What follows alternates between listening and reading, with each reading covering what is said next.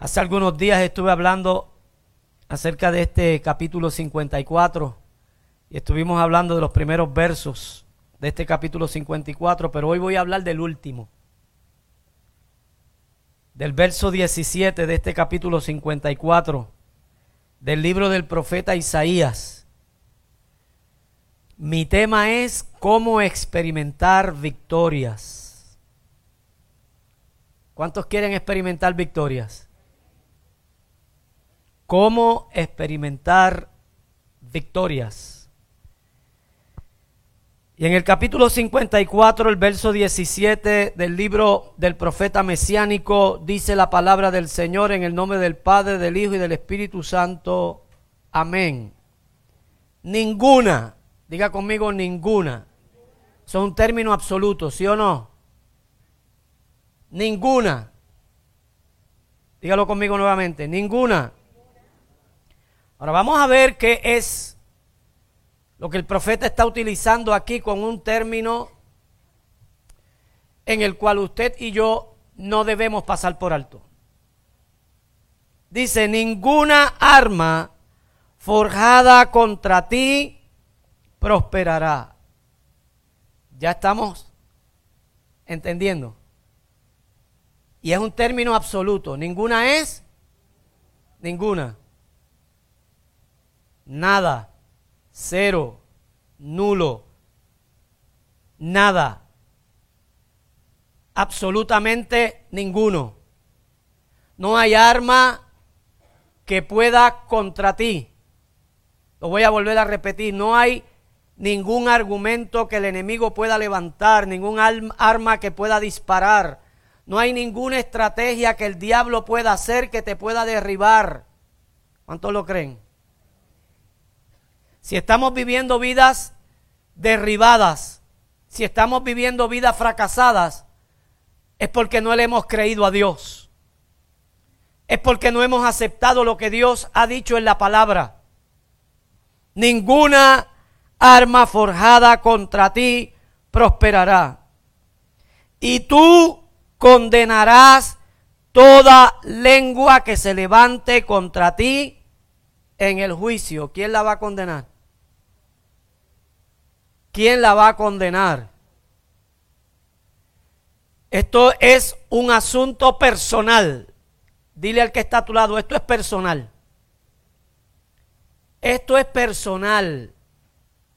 De la misma forma que en el capítulo 1, verso 8 del libro de Josué, Dios le dice a Josué, entonces harás prosperar tu camino. ¿Quién va a hacer prosperar tu camino? Tú son responsabilidades, son asuntos muy personales, los cuales tú y yo tenemos que tomar acción en eso.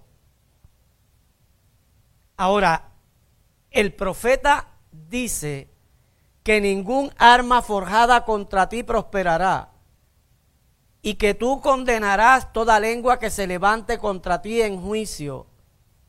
Pero mira cómo sella esto. Dice, porque esta es la herencia. ¿De quién? De los hijos. ¿Cuántos hijos hay aquí? Esta es la herencia. Esta es la herencia. Es la salvación que el Señor nos ha traído. Permítame hoy compartir con usted ciertas verdades que realmente nos van a posicionar. Porque para fracasar nosotros no, necesitamos mucho esfuerzo. Es como sacar F en un examen. ¿Cuántos saben eh, eh, eh, lo difícil que se hace sacar F en un examen? ¿Ah? ¿Cuántos sacaron F en la escuela? ¿Ah? ¿Cuántos se colgaron en algún examen? Esa F es la F de frustrado. Es la F de fracasado. Y para sacar F en un examen, usted no tiene que estudiar. Y para fracasar en la vida, nosotros no tenemos que hacer ningún tipo de esfuerzo, no tenemos que planificar. El fracaso está esperando por ti, está esperando por mí. Ahora, ¿por qué el fracaso está esperando por ti y por mí? Porque tú eres un hombre victorioso, porque tú eres una mujer victoriosa. El fracaso no está esperando por el fracasado. El fracaso está esperando por aquel que tiene metas. El fracaso está esperando por aquel que tiene visión. El fracaso está esperando por aquel que tiene expectativas altas en su vida.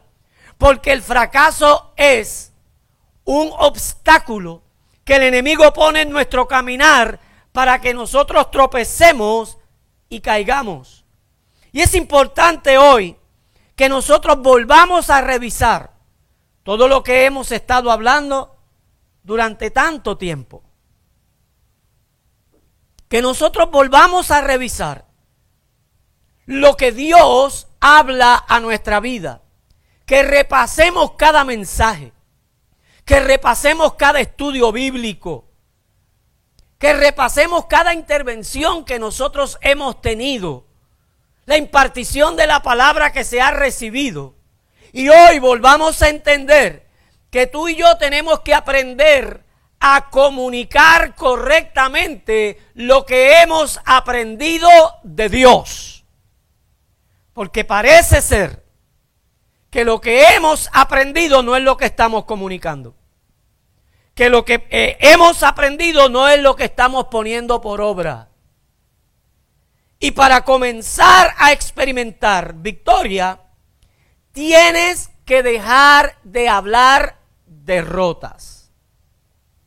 Tienes que hablar lo que Dios ha hablado acerca de ti. Tú tienes que comenzar a entender de qué es el contenido que está en las sagradas escrituras que se refiere a tu vida, que se refiere a tu diario vivir, que se refiere a tu experiencia con Dios y a tu experiencia con el mundo, con tus pares. Tienes que comenzar a analizar qué es lo que hay en mi mente, cómo se desarrolla el pensamiento en mi mente porque tú y yo somos dueños del pensamiento que llega a nuestra mente. O lo decidimos anidar o decidimos sacarlo de nuestra mente. Tenemos el poder, tenemos la autoridad para nosotros poder mantener un pensamiento en nuestra mente o rechazar ese pensamiento. Y es la realidad que en muchas ocasiones decidimos mantener pensamientos negativos en nuestra mente que no nos permiten experimentar la vida de victoria que ya Dios ganó por nosotros y que ya Él dijo que nosotros tenemos. Por tanto, para nosotros experimentar la bendición de Dios, nosotros tenemos que dejar de hablar maldición. Pastores que yo no maldigo. La palabra maldición o maldecir es hablar incorrectamente. Mal decir. Es decir mal, incorrectamente. Y es muy probable que nosotros, en vez de estar hablando lo que la palabra dice que nosotros tenemos que estar hablando, estemos hablando lo que es el producto de la obra de la carne sumamente importante que usted y yo entendamos hoy que Dios quiere que nosotros vivamos una vida completamente en victoria. Pastor, pero es que hay cosas en nuestra vida que nos golpean y tenemos que quejarnos. Bueno, eso es muy cierto. Pero ¿con quién te vas a quejar? Es la pregunta. ¿Con quién te vas a quejar? ¿Con el hermano? ¿Con el pastor? con el líder de niños, con el líder de joven, con los ujieres. ¿Con quién te vas a quejar? Si alguna queja nosotros tenemos, debemos de enviarla al cielo. Tenemos que aprender con quién tenemos que quejarnos. Porque el único que puede responder y solucionar el problema que tú y yo tenemos, el único que puede atender la queja que tú y yo podemos presentar es el Señor. ¿Y sabes qué? Que cuando tú le presentas tus quejas al Señor, inmediatamente Él toma esa carga. Él toma esa carga. Y Él pone una carga más liviana. Y Él pone un yugo más ligero. Pero cuando yo le comparto mi queja a mi hermano y mi hermano no tiene la capacidad para poder comunicar correctamente lo que la palabra del Señor dice, mi hermano va a compartir conmigo también su queja y ya no es uno el que se queja. Ya son dos los que se quejan. Y si estamos jugando domino, por lo general hay cuatro personas que están en la mesa. Y como cuatro más que están velando. Y cuando se comienza a desarrollar esa conversación, ese diálogo de queja, todo el mundo va a aportar su granito de arena. Y ya no va a ser uno el que se queja. Ya van a ser más personas las que se, las que se quejan. ¿Y sabes qué? Ninguno de ellos va a recibir la respuesta a su queja. Ninguno de ellos va a tener la solución a su queja. Porque la palabra del Señor nos enseña que si hay alguna queja entre nosotros, tenemos que llevársela al Señor, que es quien realmente tiene la respuesta para que nosotros podamos ser libres de la situación que experimentamos. Por eso es importante que nosotros entendamos lo que Dios habla acerca de nosotros. Y Dios dice que somos bendecidos desde antes de la fundación del el mundo. Que fuimos sentados juntamente con Cristo en los lugares celestes. Pastores que yo no lo veo. Ahí es donde juega el papel importante de la fe. Que tú y yo comenzamos a confesar lo que no vemos. Porque precisamente eso es la fe. Es la certeza de lo que se espera, la demostración de lo que no se ve.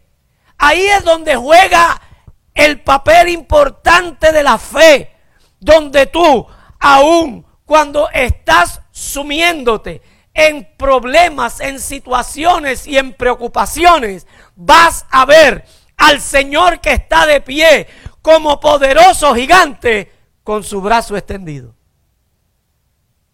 para que puedas asirte de Él, para que te puedas incorporar. Por eso, para poder escapar de una condenación de infierno, de una condenación del lago de fuego, nosotros tenemos que comenzar a hablar del cielo. Tenemos que comenzar a hablar de la gloria. Tenemos que comenzar a hablar de lo maravilloso que hay esperando por ti y por mí. Habrá cosas buenas esperando por ti, por mí. Tienes que decidir a sacar de ti una mentalidad de derrota.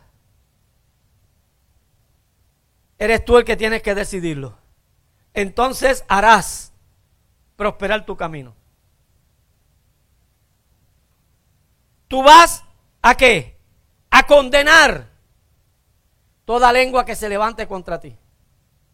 O sea, son acciones que tú y yo tenemos que tomar. Decisiones que tú y yo tenemos que tomar. Y hemos experimentado ya mucha derrota en nuestra vida. ¿Y sabes qué? Ya estamos acostumbrados a las derrotas. Que cuando tenemos alguna victoria nos sorprendemos. Pero es importante que nosotros comencemos a ubicarnos en el lugar donde ya Dios nos estableció en la posición donde ya Dios nos puso. ¿Cuántos saben que tienen una posición en Cristo? ¿Cuántos saben que estamos en lugares celestiales con Él? Esto no es para cuando Él venga. Y mucho menos para cuando tú te mueras. Esto es ahora. Esto es ahora. ¿Sabes qué? Para la mente natural, esto que yo te estoy hablando es locura. Esto no se puede compaginar. Para la mente natural no hay forma y manera por la cual tú lo puedas tomar y hacerlo una realidad en tu vida. Porque lo natural tiene que estar alineado a lo natural. Pero lo que es espiritual no se puede alinear a lo natural. Lo que es espiritual hay que alinearlo a lo espiritual. Y para tú y yo poder comprender lo que espiritualmente el Señor nos dice, nosotros tenemos que tener una mente espiritual. Y ahí, para nosotros poder pensar con una mente espiritual, tenemos que hacerlo de manera intencional. Tenemos que comenzar a decir lo que la mente natural no puede creer. Lo voy a volver a repetir tenemos que comenzar a decir lo que la mente natural no puede creer. Tú eres una persona maravillosa y tú tienes que decirlo. Tú tienes que pararte en, en, el espejo de tu casa cada mañana y decir, hoy se ha levantado a experimentar un nuevo día una persona maravillosa. Y esa persona maravillosa eres tú. Y te señalas en el espejo de tu casa y comienzas a hablar, no de manera positiva, sino en fe, creyendo, confiando que lo que Dios ha dicho es una realidad para tu vida. Tienes ya que saber que quien fue derrotado no fuiste tú. Lo voy a volver a repetir. Ya tú tienes que entender que quien fue derrotado no fuiste tú. Quien fue derrotado fue el diablo, Satanás, la serpiente antigua. Fue derrotado por Cristo en la cruz para que tú y yo seamos más que vencedores en Cristo Jesús. Y si Él ha dicho que somos más que vencedores, no hay quien pueda reprobar eso. Solo una mente natural. Porque a una mente natural las cosas que son del Espíritu le son locura. Pues por eso el apóstol Pablo decía que nosotros tenemos que movernos caminando en el Espíritu. Que aunque estamos en esta carne, no militamos en esta carne. O sea, no ejecutamos nuestra, nuestra defensa en esta carne. No ejecutamos nuestra protección en esta naturaleza humana. Ejecutamos nuestra defensa en el espíritu, porque no militamos en la carne, sino que caminamos conforme al espíritu. Y para poder caminar conforme al espíritu, el apóstol Pablo nos aconseja que oremos para que los ojos de nuestro entendimiento sean abiertos. Y yo creo que cada día usted debe de pedirle al Señor que para ese día sus ojos vuelvan a ser abiertos. Porque hay muchas cosas que nos entretienen. Hay muchas cosas que nos llaman la atención. Hay muchas cosas que procuran desviar la atención de lo que Dios quiere hacer con nosotros. Y cada día yo tengo que pedirle al Señor que los ojos de mi entendimiento sean abiertos. Para yo poder comprender, para yo poder entender, para yo poder aceptar en fe aquellas cosas que no tienen respuesta humana. Porque aunque yo no tenga la respuesta, si los ojos de mi entendimiento están abiertos, el espíritu de fe calma la ansiedad que puede producir cualquier situación. Cristo dijo que nosotros en Él somos más que vencedores. Y yo tengo que preguntar, ¿Él es mentiroso? ¿Habrá mentira en el Señor? ¿Y por qué nosotros estamos hablando de debilidad, de flaqueza, de derrota, cuando Él dijo que nosotros somos más que vencedores en Él. ¿Ah? Él lo dijo. Él dijo que nosotros iríamos de triunfo en triunfo. Él dijo que iríamos de victoria en victoria. Él dijo que todo lo podríamos vencer, ¿sí o no? Filipenses 4:13 lo expresa de esta manera. Todo lo puedo en Cristo que me fortalece. Ahora yo pregunto, ¿habrá mentira en la palabra de Dios? ¿Habrá exageración en la palabra de Dios? Usted y yo, si leemos la palabra, si somos lectores, estudiosos de la palabra del Señor, nosotros tenemos que empezar a confesar lo que la palabra del Señor expresa para nuestra vida y comenzar a vivir en fe. Y comenzar a dar gracias cuando todavía no vemos. Porque yo le dije que dar gracias cuando todavía no vemos, cuando todavía no hemos recibido, eso es fe. Pero cuando damos gracias, cuando ya vemos y cuando ya recibimos, eso no es fe. Eso es gratitud. Y hay una diferencia entre fe y gratitud. La fe comienza a llevarte a entender que las cosas no se van a quedar de la misma manera que la estamos experimentando. Que aunque nos están apretando, que aunque nos están persiguiendo, que aunque en algún momento dado el enemigo nos está dando alcance, que aunque posiblemente podamos ser heridos, que aunque posiblemente podamos ser derribados, no estaremos destruidos. Eso es lo que la fe nos dice. Y ahí usted y yo tenemos que comenzar a caminar en esa fe.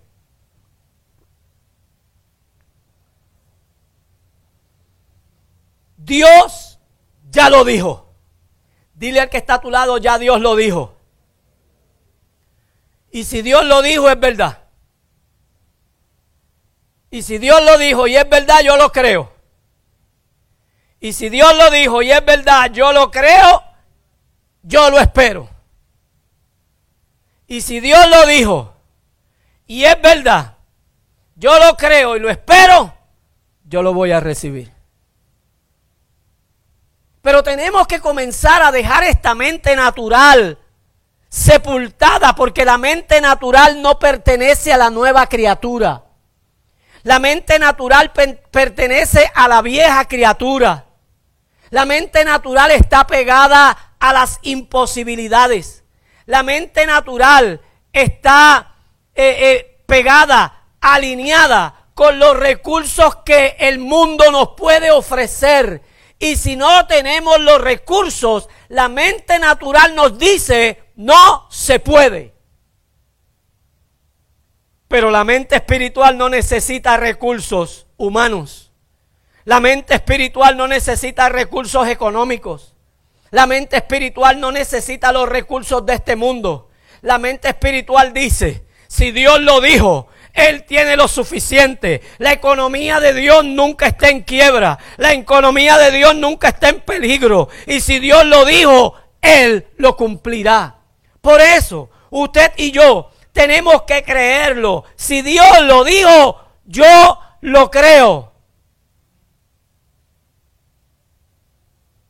Ahora, yo tengo que confesar lo que Dios dice que yo tengo que confesar. Porque para yo poder tener victoria, para yo poder tener éxito, para yo poder hacer prosperar el camino que Dios me ha trazado, yo tengo que conocerlo. ¿Y de qué manera yo lo voy a conocer? Aquí. Aquí. Y es algo que está en peligro de extinción en la vida del creyente.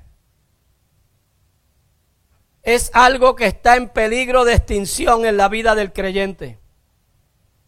A veces nosotros decíamos, no debemos llenar nuestra mente de información de la palabra, porque la palabra no es para llenar nuestra mente de información, es para que nosotros lo, la, la vivamos.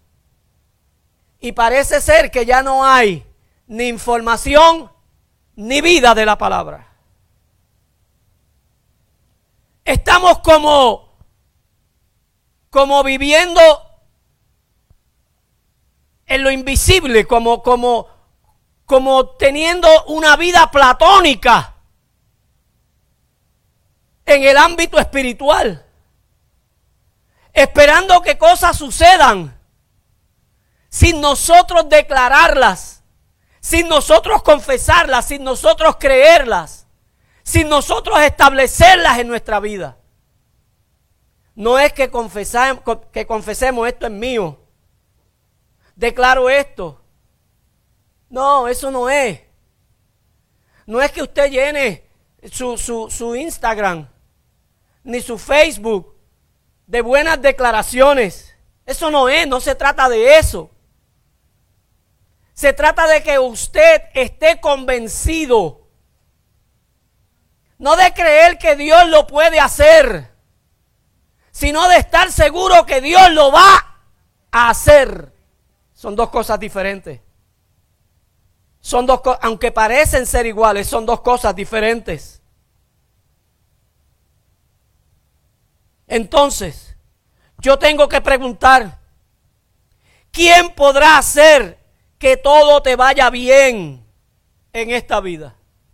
Dios. Tú.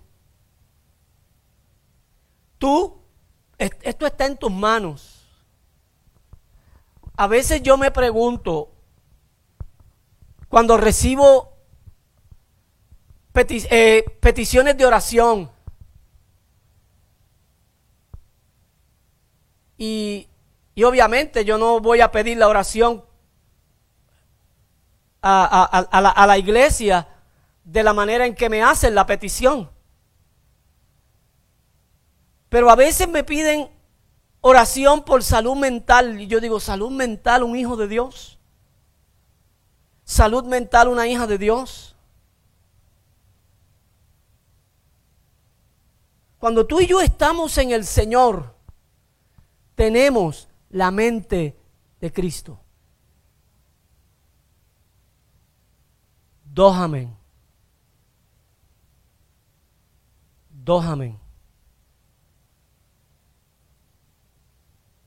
Cuando tú y yo estamos en Cristo, tenemos la mente de Cristo. Nuestra salud mental no es natural. Nuestra salud mental es espiritual. Y si yo camino con la mente de Cristo, yo puedo superar cualquier pensamiento negativo que pueda llegar a mi mente. Yo puedo superar cualquier ataque que el enemigo pueda traer a mi mente. Mi mente es un campo de batalla, pero no porque mi mente sea un campo de batalla significa que yo voy a estar herido y derrotado continuamente. Yo voy a estar haciendo frente a todo pensamiento y lo voy a llevar cautivo a la cruz de Cristo, a la obediencia de Cristo. ¿Quién lo puede llevar cautivo? ¿Quién lo puede llevar cautivo? Pero si yo comienzo a darle fuerza a ese pensamiento que llega a mi mente, que quiere distorsionar todo mi sistema emocional, mire, si la gente creyera, si la gente creyera lo que la palabra del Señor dice, los psiquiatras tendrían que cambiar de oficio, de profesión tendrían que irse a practicar otra rama de la medicina. Los psicólogos tendrían que irse a practicar otra rama de la medicina. Porque si tú y yo caminamos en la palabra del Señor, si tú y yo creemos que tenemos la autoridad y tenemos el poder, si tú y yo creemos que tenemos la unción del santo, el capítulo 61 del libro del profeta Isaías dice, el Espíritu de Jehová ha venido sobre mí, por cuanto me ungió el Señor para hacer y para deshacer las obras del enemigo. Yo creo que nosotros estamos resbalando en el mismo lugar. Y lo estamos haciendo por conveniencia natural. Lo voy a volver a repetir. Lo estamos haciendo por conveniencia natural. Porque en nuestra naturaleza humana hay cosas que nos agradan que no queremos hacerla morir. Hay cosas que nos agradan que no queremos deshacernos de ella. Hay cosas que nos agradan que las hemos hecho ya parte de nuestra vida. Y no podemos experimentar lo bueno y lo mejor de lo que Dios tiene para que nosotros lo experimentemos, porque no queremos soltar esas cosas. Porque las hemos convertido en, en, en, en la forma de, de nosotros poder vivir. Inclusive hemos hecho de eso nuestra hábitat. Y todo lo que experimentamos y todo lo que en un momento dado se convierte en, en atracción nos ata y no permite, no nos permite que nosotros podamos mirar lo que Dios establece. Pero tú y yo tenemos que comenzar a levantar nuestra mirada. Tenemos que empezar a mirar más allá del problema, más allá de la situación, más allá de nuestra debilidad humana. ¿Se acuerdan lo que estuvimos hablando en Semana Santa? La forma en que Zacarías se vio en su cuerpo. Cuando el ángel Gabriel le dijo, Elizabeth y tú van a tener un hijo. Él dijo, esto es imposible.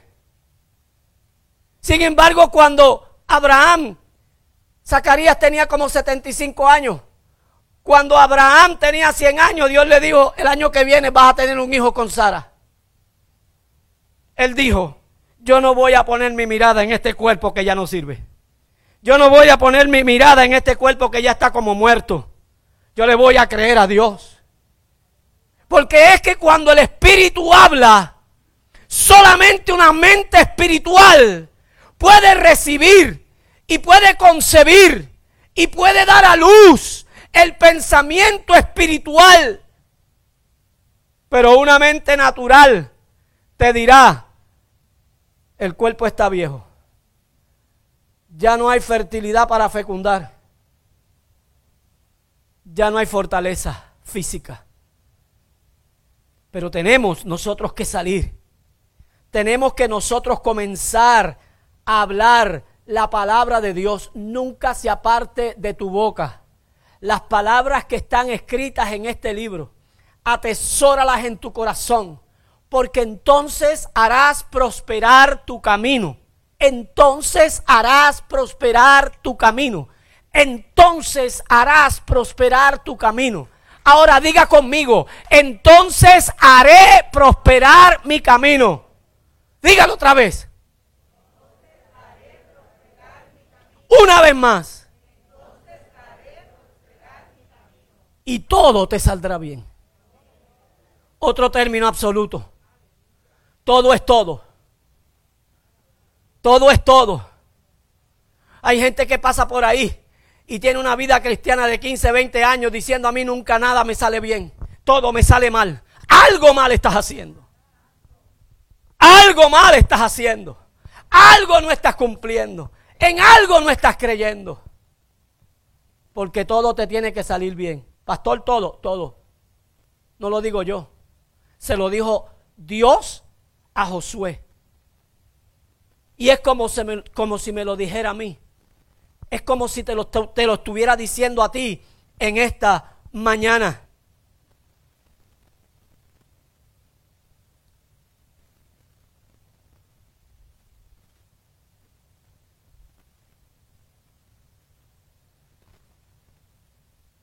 Te tienes que revelar ante un evangelio sin gloria y sin poder.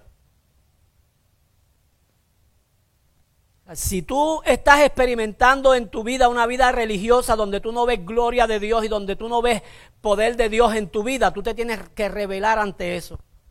Tú no tienes, tú no puedes seguir viviendo ahí aclimatado a algo que no te esté eh, eh, eh, produciendo gloria que no te esté produciendo espiritualidad. Tú tienes que entender, espérate, lo que yo estoy experimentando no me sirve. Aun cuando se parezca a lo del Evangelio. Puede parecer espiritual, pero no necesariamente es espiritual. Y te tienes que revelar ante esa experiencia religiosa. No puedes pensar que estás cumpliendo unas cuotas con Dios. No puedes pensar que tú estás pagando. ¿Cómo, cómo, es lo que se paga eso en las urbanizaciones? Las cuotas.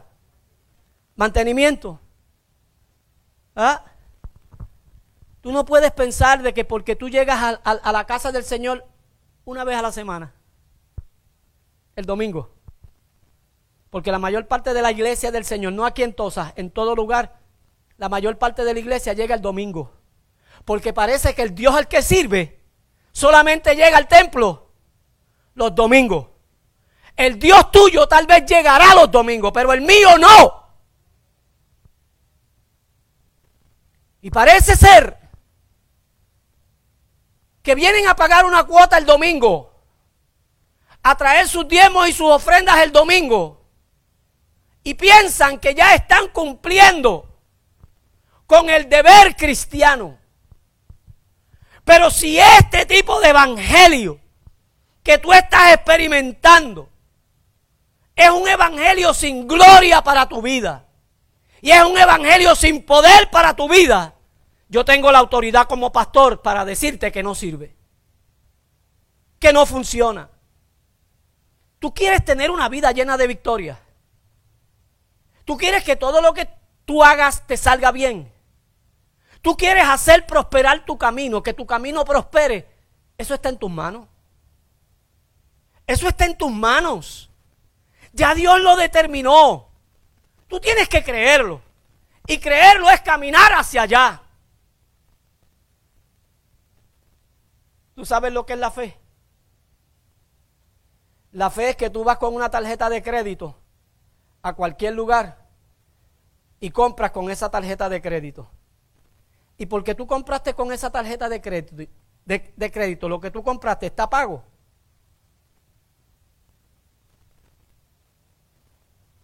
¿Ah? Porque tú te lo llevaste para tu casa, está pago. Analízalo. Piénsalo. Piénsalo. Porque es que nosotros muchas veces estamos jugando a la religión.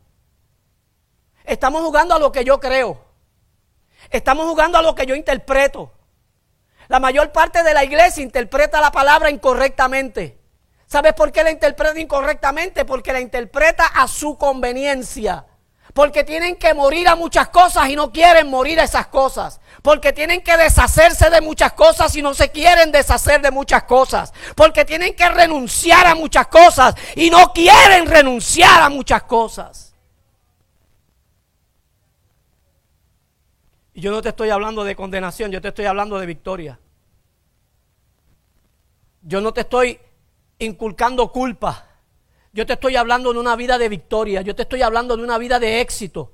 Yo te estoy hablando de una vida de prosperidad en el Señor. Porque quien tiene el poder para hacer prosperar tu camino eres tú.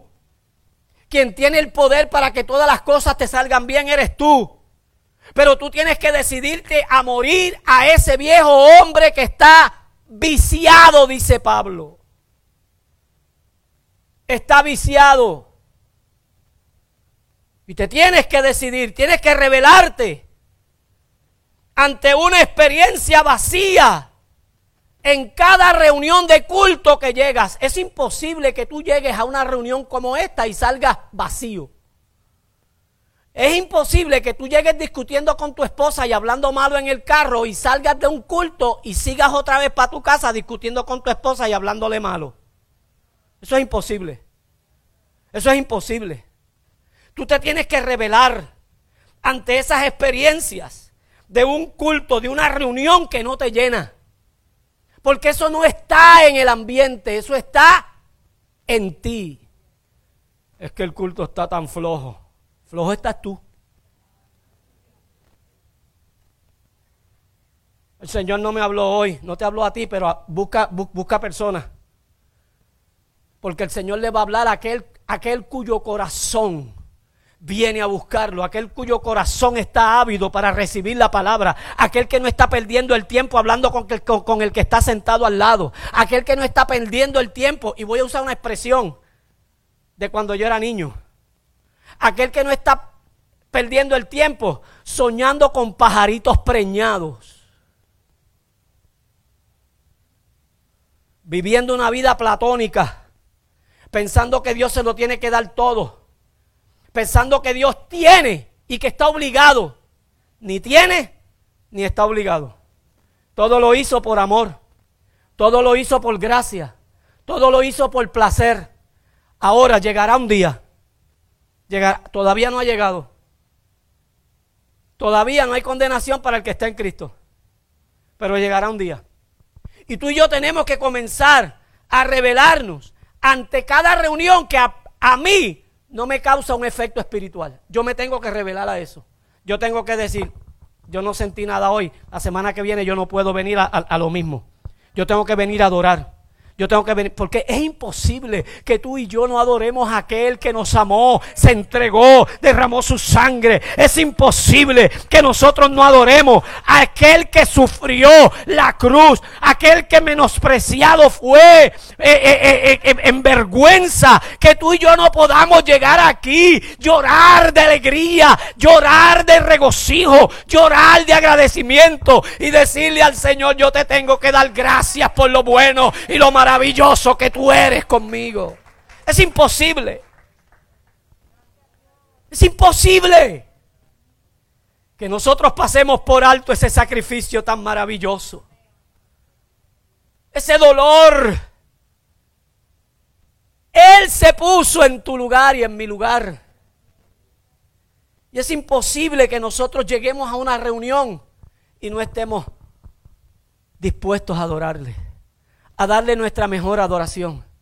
Es imposible que nosotros no recibamos un día en la mañana sin nosotros hablarle, sin nosotros darle gracias, sin nosotros e, elevar nuestra mente y no permitir que nuestra mente sea cautiva por, por, lo que nos rodea. No permitir que nuestra mente sea cautivada por las circunstancias de ese día. No permitir que nuestra mente sea cautiva por, por, por, por las artimañas que el enemigo tenga o por los agentes que el enemigo envíe para mortificarnos. Porque eso también es una realidad. Pero es imposible que nosotros teniendo a Dios no podamos vivir vidas libres. Porque el Señor nos, nos hizo libres. ¿A cuántos Él hizo libres? Pablo le decía a los Gálatas, no vuelvan al yugo de servidumbre. Te tienes que revelar de ver cómo el enemigo sigue destruyendo tu casa y tu familia. Tienes que revelarte a eso. Tú tienes que pararte y decirle al enemigo, te bajo o te saco. Yo no sé cuántos se atreven a hablarle así al enemigo. ¿Te vas de mi casa o te saco? ¿Te vas de casa de mis hijos o te saco? Pero solamente cuando hay una autoridad, solamente cuando hay una unción, solamente cuando tú te paras y lo crees, solamente cuando tú estableces la vida de Dios en tu vida. Es establecer la vida de Dios en tu casa. Es establecer la vida de Dios en la casa de tus hijos. Pastor, ¿cómo yo puedo establecer la vida de Dios en la casa de mis hijos? Hablando la palabra, declarando la palabra, confesando la palabra. Yo me acuerdo que mi papá decía, cuando, cuando yo me despedía de él, él me decía, envío la palabra contigo. ¿Y qué es la palabra? El verbo encarnado. ¿Y qué es la palabra? Aquel que prometió que iba a estar conmigo todos los días de mi vida. ¿Y qué es la palabra? Aquel que dijo, cuando yo me vaya, le diré al Padre que le envíe otro consolador. ¿Y qué significa un consolador? Uno que consuela. ¿Y qué significa uno que consuela? Uno que está a tu lado. Él prometió estar a mi lado todos los días de mi vida. Uno que consuela es aquel que en medio de la tristeza, del dolor y del sufrimiento no tiene palabras que decirte, pero te dice, yo voy a estar contigo en todo este proceso. Yo voy a estar presente contigo. Yo voy a caminar esta milla contigo. Y eso fue lo que el Señor prometió. Él, dijo, no te dejaré ni te desampararé. Tenemos nosotros, amados hermanos, que comenzar a caminar y revelarnos ante todo lo que el enemigo está proponiendo contra nuestra casa y contra nuestra familia. Tenemos que fortalecer la familia. El miércoles se trazó aquí un estudio majestuoso acerca de la importancia de la familia, cómo fortalecer la familia. A mí me da tristeza cómo la iglesia no está aquí en los estudios. Prefieren estar viendo qué sé yo, qué, qué, qué, programa de televisión. No vienen porque están cansados, pero no llaman al jefe y le dicen, no voy hoy porque estoy cansado.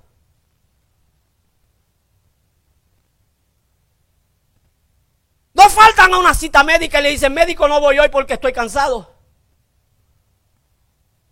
Pero no vienen a la iglesia, no vienen a los cultos, no vienen al estudio, no vienen a la adoración, porque están cansados.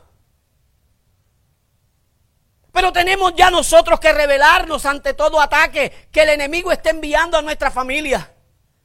¿Y cómo lo vamos a, a contrarrestar?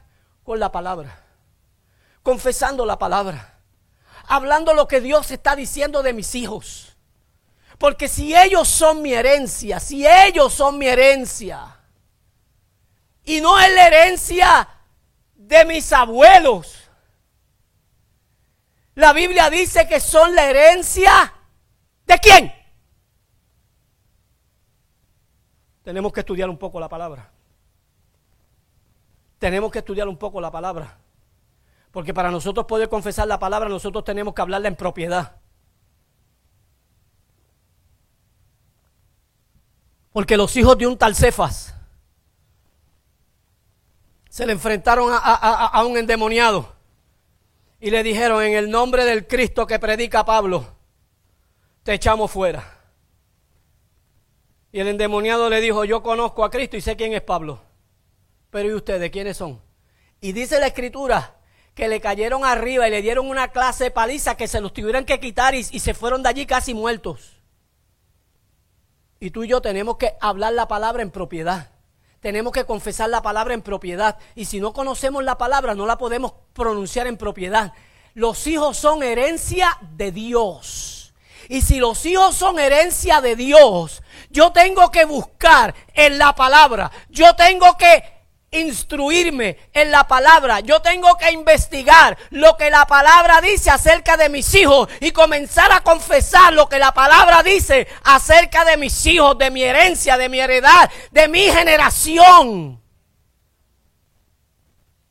Porque bendecir a los hijos es un acto de fe. Lo voy a volver a repetir.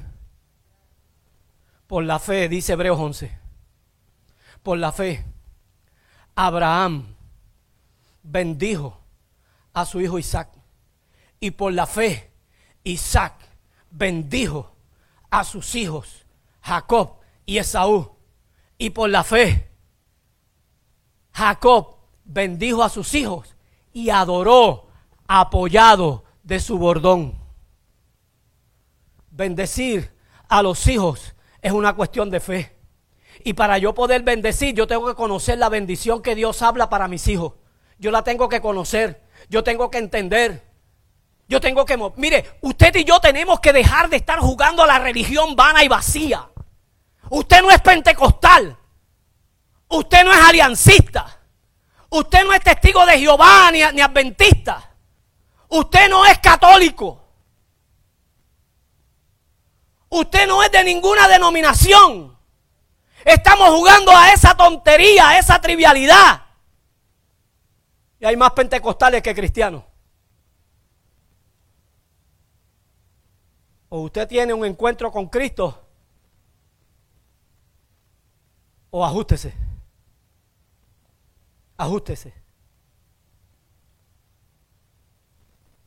Porque nosotros tenemos que aprender a confesar lo que Dios está hablando. Tienes que comenzar a hacerle resistencia y decirle al enemigo, conmigo no puede. Santiago dice, sométete primero a Dios, resiste al diablo y tendrá que huir de ti. ¿Cuántos lo creen? Pues ponte de pie, dale gloria a Dios.